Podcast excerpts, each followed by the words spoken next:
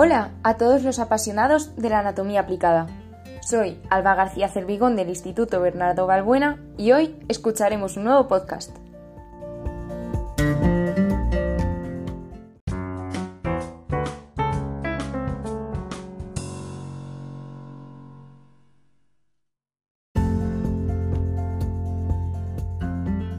Las enfermedades infecciosas acompañan al niño de forma habitual e inevitable durante la mayor parte de su infancia debido a la inmadurez de su sistema inmunitario, que es más sensible a los agentes infecciosos, y también por sus hábitos poco higiénicos, como compartir chupete o juguetes que previamente se han llevado a la boca y que facilitan que dichas infecciones se propaguen con más rapidez.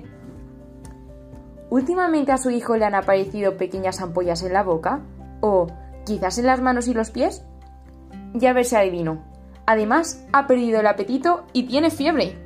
Si es así, le recomiendo que escuche hasta el final de este podcast, puesto que hoy vamos a hablar de una enfermedad infecciosa que su hijo podría estar padeciendo. La fiebre actosa.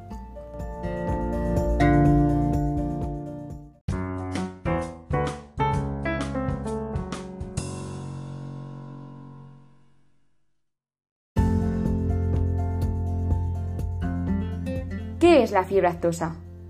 La fiebre actosa es una infección viral leve y contagiosa que afecta frecuentemente a niños menores de 5 años, aunque también puede afectar a adolescentes y adultos.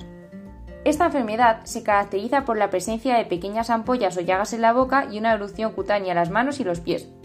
De ahí que también sea conocida como la enfermedad de mano-pie-boca.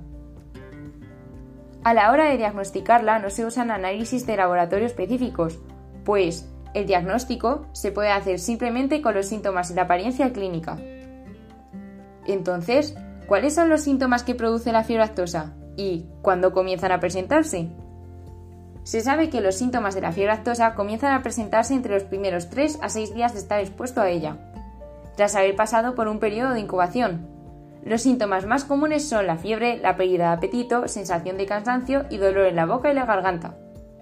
Posteriormente, es decir, Dos días después, aparecen las ampollas. Dichas ampollas pueden localizarse en tres sitios distintos. Uno de ellos es la boca, formando algunas ulcerizaciones poco profundas y dolorosas en la lengua, las encías y la cara interna de las mejillas. Otra localización de las ampollas son las palmas de las manos y las plantas de los pies.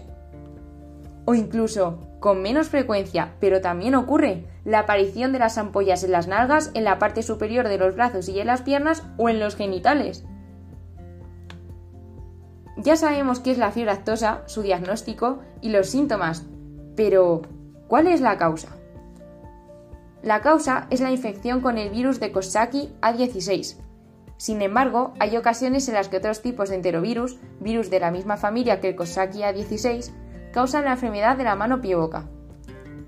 La principal fuente de infección es la ingestión oral, ya sea por secreciones nasales y en la garganta, saliva, líquido de ampollas, heces o las partículas esparcidas por el aire después de toser o estornudar.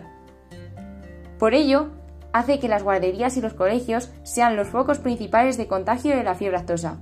Pero por favor, no por ello debemos alarmarnos y dejar de ofrecerle a los pequeños de la casa una correcta enseñanza. Además, que como he mencionado antes, la enfermedad de la mano pie boca es muy leve y las probabilidades de que se complique son muy bajas. Aún así, en el caso de que esto último sucediera, las complicaciones son las siguientes. La primera sería la meningitis viral, una infección poco frecuente y una inflamación de las membranas y el líquido cefalorraquídeo que rodean el cerebro y la médula espinal. Y la segunda complicación, muy muy poco común, eh, sería la encefalitis, una enfermedad eh, grave y que puede poner en riesgo la vida, implicando la inflamación del cerebro causada por un virus. Una vez sabiendo que se padece la enfermedad, ¿cómo debe de tratarse? Conociéndose que la fiebre actosa humana es causada por un virus, los únicos tratamientos usados buscan hacer sentir mejor al paciente. Los medicamentos adecuados pueden ayudar a aliviar el dolor de las ampollas y a bajar la fiebre como podría ser el paracetamol.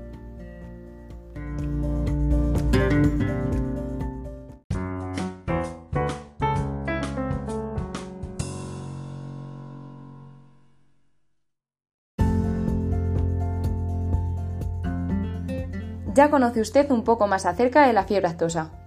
Por lo que si cree que su hijo puede padecerla, consulte a un médico, aliéntele a beber líquidos para no deshidratarse, por muy reacio que esté a ello, y no le lleve al colegio hasta dejar de estar infectado por el virus para no poner en riesgo a otros niños.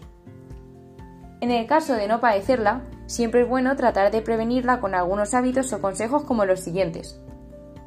Enseñar a sus hijos buenos hábitos de higiene, lavándose las manos cuidadosamente y con regularidad, desinfectar las áreas comunes, en este caso los centros educativos, y desinfectar los chupetes y material usado por el pequeño.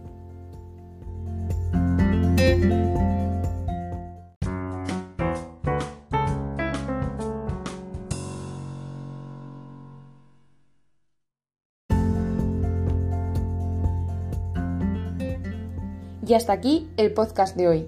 Espero que os haya sido de agrado y sigáis pendientes de los que están por venir. Hasta la próxima.